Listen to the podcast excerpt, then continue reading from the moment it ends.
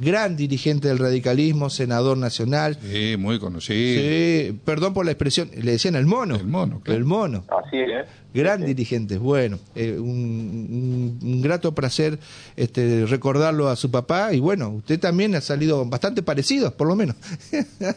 Vamos a ver. ¿Dónde anda usted, Marcelo? ¿Por Concordia, por Paraná? Estamos en Concordia, estamos viajando para Paraná el día ¿Cómo de está el tiempo allá? Acá está feito, bastante feito, está comenzando a llover lentamente, pero ha llovido en la parte sur de Entre Ríos. ¿Cómo está el tiempo allá en Concordia? Acá está nublado, todavía no, no llueve, pero amenazando con, con lluvia, sí. Bueno, muy bien. Este, tiene actividad parlamentaria, ya vamos a hablar, o de legislativa en un ratito, pero eh, se ve que le ha quedado simpático Guillermo Michel a usted y viceversa. Eh, ¿Han eh, tenido algún cruce de epistolar interesante en las redes sociales?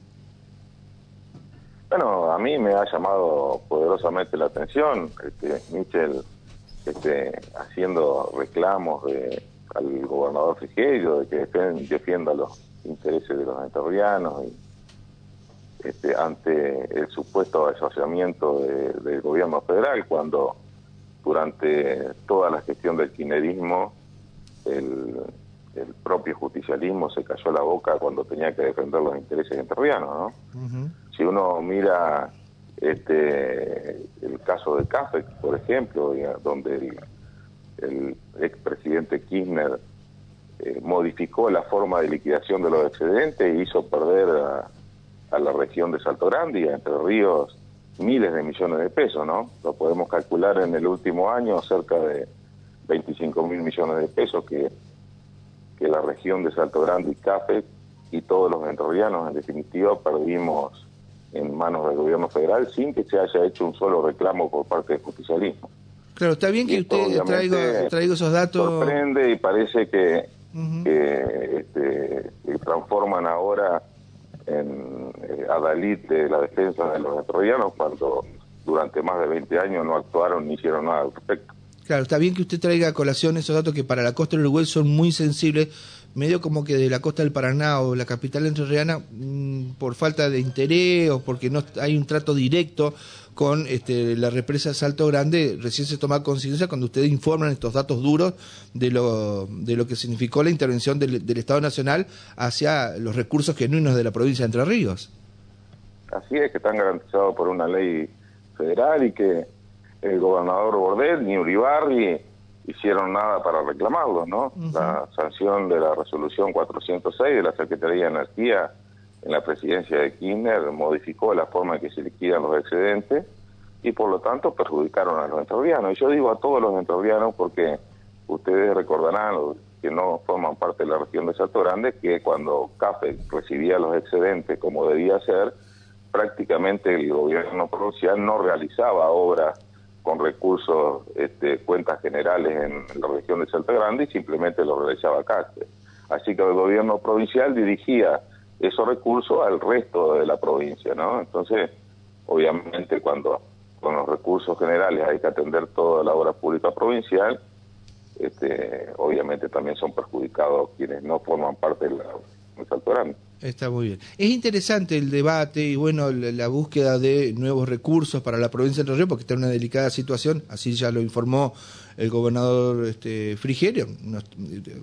A, duras penas puede llegar a pagar los sueldos de los empleados cuando puede y ahora tiene que contraer un crédito para poder este eh, solucionar la primer cuota de un crédito en dólares que tomó el gobernador Bordet, más allá de las cuestiones políticas, que se eche la culpa por qué lo tomó, quién fue el que lo, le, sugirió o lo amenazó, bueno, to- todas esas cosas que forman parte de, de la cuestión. Fíjese que en el medio de ese debate, no sé si usted está al tanto, el diputado Bailo ha incorporado un proyecto de ley por el cual eh, dice dejemos de no cobrarle impuestos a los bancos que están en Entre Ríos que generan eh, ganancias muy importantes, eh, que le quitemos esa exención. No sé si usted está de acuerdo con esa con esa propuesta, incluso que mm, este, Mitchell le, le está promocionando.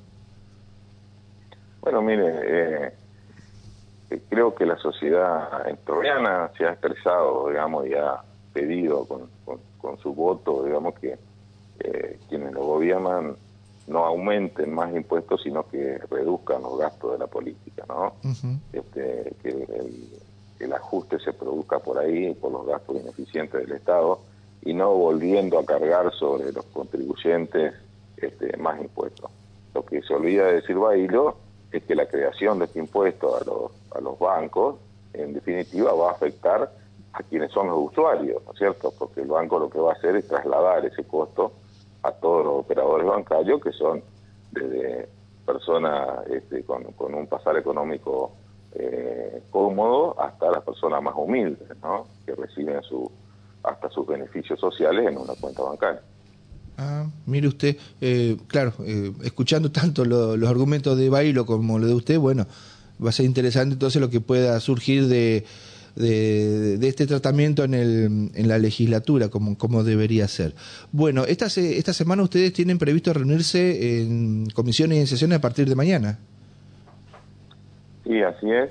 Eh, hoy vamos a tener reunión de bloque en, en un horario de la tarde y mañana está prevista la sesión a las 11 de la mañana en la Cámara, donde va a, tener ingreso formal al plenario del cuerpo los, este, los proyectos presentados por los diputados y por el Ejecutivo, que seguramente van a ser derivados a las comisiones correspondientes. Claro, hay varias iniciativas de, del Ejecutivo que son, bueno, que tienen prioridad, por lo menos que le ha pedido a la legislatura que la traten. Este, hay varios temas ahí, el tema de la transición, lo de la jubilación por privilegio eh, y otras cuestiones que están vinculadas con este, la transparencia eh, en la gestión. Así es. Creo que es el reclamo de la, del elector entrerriano. Ah, nos ha pedido obviamente particularmente a, la clase política que transparentemos todos los gastos, que además el gobernador Frigerio, ante la, situación apremiante que ha recibido la, provincia, pretende con esta ley de transición que el gobernador que se está yendo, que está terminando su, su mandato, no deje una situación este, muy delicada a quien lo suceda y que le pueda complicar el, el gobierno e incluso como usted bien dijo hace un momento, el pago de los sueldos de los propios empleados públicos. Omar. Eh, López, ¿cómo le va? Eh, quería preguntarle en, en relación a, eh, a, la ley ómnibus, al decreto de necesidad de urgencia, ¿cuál es su posición, después me imagino de haber leído este, la cantidad de artículos, de modificaciones que se van a realizar? ¿Cuál es la posición que tiene usted y de repente si comparte esto con el eh, gobernador, que dice que está de acuerdo prácticamente en un 90% sobre este, lo que el gobierno nacional ha enviado al Parlamento, así como el decreto de necesidad de urgencia. Bueno, a mí me parece que el, camino adecuado es la discusión parlamentaria, digamos, el, proyecto de ley, sea ómnibus o no, este, el presidente eh, me parece que se va a discutir en el ámbito que debiera hacerse. Con lo que a mí este, no, no me parece adecuado que con un mega DNU pretenda legislarse y avasallarse las facultades que tiene el, Poder Legislativo Nacional, porque eh, obviamente es un exceso en las facultades que puede tener el presidente y así lo está declarando la justicia con las medidas cautelares que va, que va dictando, ¿no es cierto? En, la, en lo que tiene que ver con el con el, la discusión de la, de la ley enviada por el Ejecutivo Nacional. Obviamente las cámaras tendrán su opinión, hay cosas que uno este, puede estar a favor, otras que puede que, obviamente no, no comparte, pero, pero bueno, es el ámbito de discusión donde debe darse, ¿no es cierto? Más allá del triunfo que ha tenido el presidente Milei en las elecciones, que ha garantizado este, su elección como presidente por un porcentaje importante de votos, también es cierto que ese porcentaje es obtenido en segunda vuelta, donde solamente había dos opciones.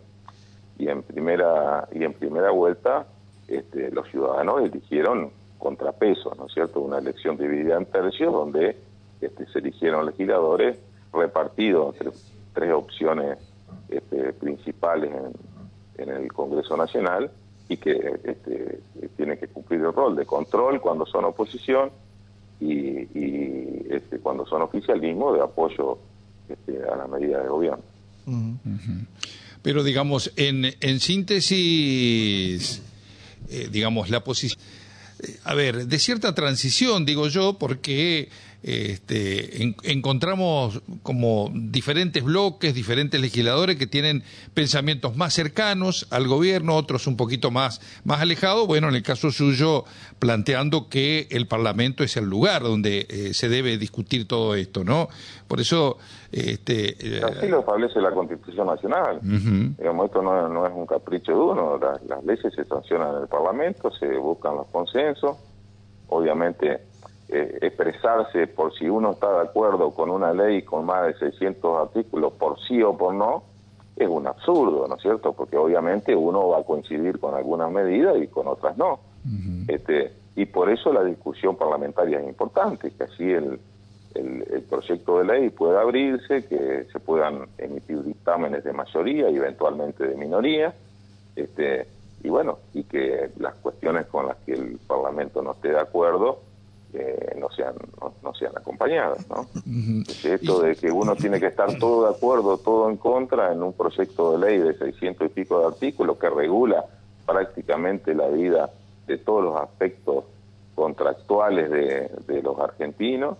Este parece algo exagerado no es cierto e injusto desde mi punto de vista si al Parlamento se le exige votar todo por sí o todo por no el, tema entonces es hoy por hoy eh, lo que eh, pone en evidencia justamente, alguien por ahí decía, nosotros estamos en un 90% de acuerdo, pero hay un 10% que este, no lo compartimos. Bueno, Entre Ríos eh, está en un 10% sobre diferentes temas que tiene que ver, por ejemplo, con las economías regionales, otros están este, en ese otro 10% sobre los intereses de otra provincia. Bueno, cada uno va poniendo ese 10% y es un abanico muy, muy importante. Pero digo, en las economías regionales, este DNU y esta ley Omnibus en Entre Ríos fundamentalmente este, eh, golpea, ¿no?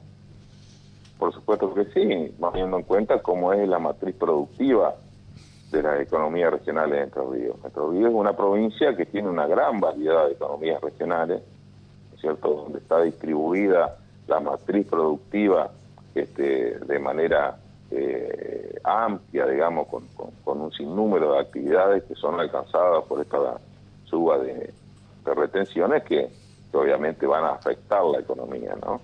Este, hay otras provincias que tienen este, las producciones agropecuarias prácticamente de, de, monocultivo, de dos o tres este, eh, producciones que, que por ahí este, no la afectan tanto, pero especialmente en Entre Ríos, donde hay este, cítrico, arándanos, nuez, este, lechería, este, distintas actividades que, que hacen que, particularmente sea afectada, ¿no? Eh, la última de mi parte, y, no lo molesto más eh, en, función justamente de su actividad. Eh, ¿Cómo está integrada la CAFEC hoy? no sé si usted la conoce, digamos. Sí, sí. Hoy tiene los cuatro delegados designados por el oficialismo, ¿no es cierto? Y falta la integración que tiene que hacer la oposición a propuesta de, de los bloques de la primera minoría, tanto en diputados como en senadores, con dos miembros más, este, que supongo que en las próximas sesiones el, el justicialismo va a proponer los nombres que van a, van a integrar el directorio.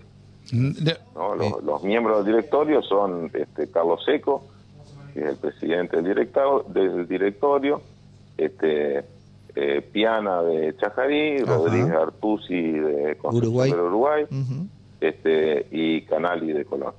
¿Sabe por qué le pregunto esto? Eh, a ver, porque casi siempre eh, este tipo de lugares es como a ver, de, de dar respuesta a intendentes, este, ex intendentes, eh, ex legisladores, es como que es un, un lugar donde van allí como para responderle eh, desde el punto de vista político, ¿no? Eh, usted me estaba nombrando, este, eh, digamos, intendentes que fueron del radicalismo, también ocurrió dentro del justicialismo, o en algún momento usted también fue parte, porque era vocal del, del, de la CAFE. Sí, pero no sé a qué se refiere. Con no, le quiero decir que cuando este, uno eh, observa este tipo de organismos, eh, a veces uno pretendería que estuviera gente con una con un conocimiento real y concreto de lo que tiene que ver con lo que es este justamente eh, Salto Grande, con, con esa lucha que permanentemente se viene planteando desde Entre Ríos, en algunos más, en otros menos, como usted decía, desde el gobierno de Kirchner este, hasta nuestros días, siempre ha habido como una, una lucha con referencia justamente a la capacidad hidroeléctrica, ¿no? ¿Cuántas veces se ha hablado de que nosotros, los entrerrianos, somos productores de energía y allí en un barrio, en el Toronjal, en Concordia, eh, pagan la luz este, hasta más cara que en Puerto Madero, por ejemplo, ¿no? Bueno, son, son dos cosas distintas, digamos. En primer, en primer lugar, este, quienes integran el directorio, todos son hombres y mujeres de la región de Salto Grande que conocen este, eh, muy acabadamente lo que es CAFE y lo que es este, eh, Salto Grande, CPM, ¿no es cierto? Este, eh, en, segundo lugar, me parece que una cosa es el precio de la energía, ¿no es cierto? Y otra cosa es el desarrollo de la región, ¿no es cierto? No debemos confundir, digamos, este, CAFE es un organismo que está creado con un destino específico, digamos, no, no, no está creado para abaratar la energía, sino para, en primer lugar, terminar con las obras inconclusas. La respuesta a la zona. Claro, con las obras inconclusas que quedaron después de la construcción de, la presa hidroeléctrica y este, para promocionar el desarrollo de la región afectada por la construcción, ¿no es cierto? Este, y, y, una cosa eh, distinta, digamos, es el valor de la energía. El valor de la energía está determinada no debemos olvidarnos que está determinado por este, el EPRE, digamos, que es un organismo que, es provincial, ¿no es cierto? La tarifa energética es, la misma tarifa para todo el país y las provincias, los distritos fijan cuál es la tarifa. Lo que sucede en Argentina es que luego de, de, que eso este, se determina de esta manera, el gobierno federal históricamente y sobre todo en los últimos años ha favorecido con subsidios a la zona del Ambra, digamos, de, Capital y Gran Buenos Aires, de manera tal de que eh, quienes tienen que fijar el precio de la energía en esos distritos o en esa zona, ¿no es cierto?, lo hacen, lo pueden hacer mucho más barata porque tienen el resguardo del subsidio que reciben del gobierno federal. Y eso es lo que hay que atacar, ¿no? Esto es una responsabilidad del gobierno federal que subsidia la energía, no solamente la electricidad, sino el gas este, y, la electricidad y la nafta, incluso el pasaje del transporte público en el AMBA y, lo, y, en perjuicio del resto del país.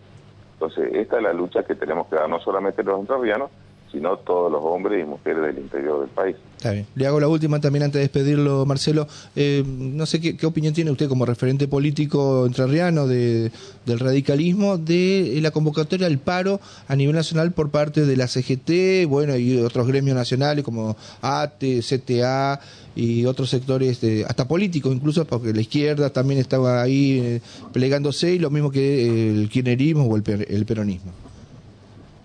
Bueno, en primer lugar, las organizaciones sociales tienen derecho de este, convocar las medidas que estimen necesarias. Dicho esto, desde mi punto de vista, digamos, que pareciera que al este, inicio de, un gobierno, antes de, cumplirse un mes y medio de gobierno, pareciera que la medida del paro general, cierto?, pareciera exagerada, digamos, ¿no? A uno le hubiese parecido eh, más acorde este, que se hubiesen hecho otro tipo de reclamos antes de ir a un paro general. Máxime teniendo en cuenta, digamos, que durante los últimos años este, los trabajadores argentinos han perdido innumerable cantidad de derechos, este, se han generado este, un aumento en la desocupación y un pérdida, una pérdida en el valor adquisitivo del salario este, en términos reales que este, no, no trajeron aparejado ninguna medida de esta severidad.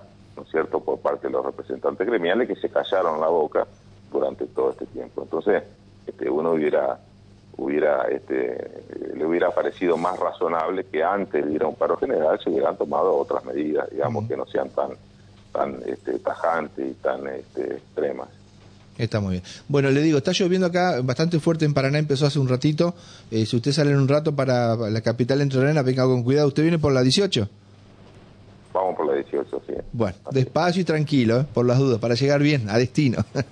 bueno. ¿Cómo no? Gracias por habernos atendido, diputado. Un gusto. Igualmente, a disposición.